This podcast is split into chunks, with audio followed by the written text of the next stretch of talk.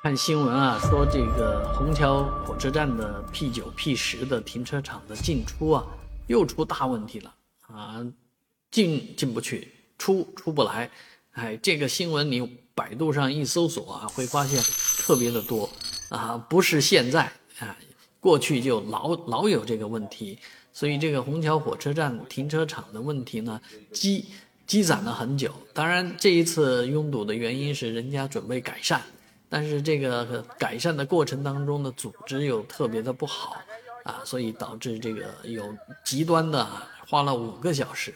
啊，虹桥火车站待五个小时，以现在高铁的速度来讲，五小时北京以外了，都到东北去了，所以这个确实虹桥火车站的这个停车库的管理问题啊，是值得这个有关方面多多思考的。啊，要把这个动线啊给它设计好。也以前曾经遇到过一位研究这块的专家啊。当然，在虹桥火车站这个地方要解决一个问题，不是虹桥火车站一家的问题，整个枢纽、整个虹桥商务区都应该参与进来，让这一段路不再排长龙。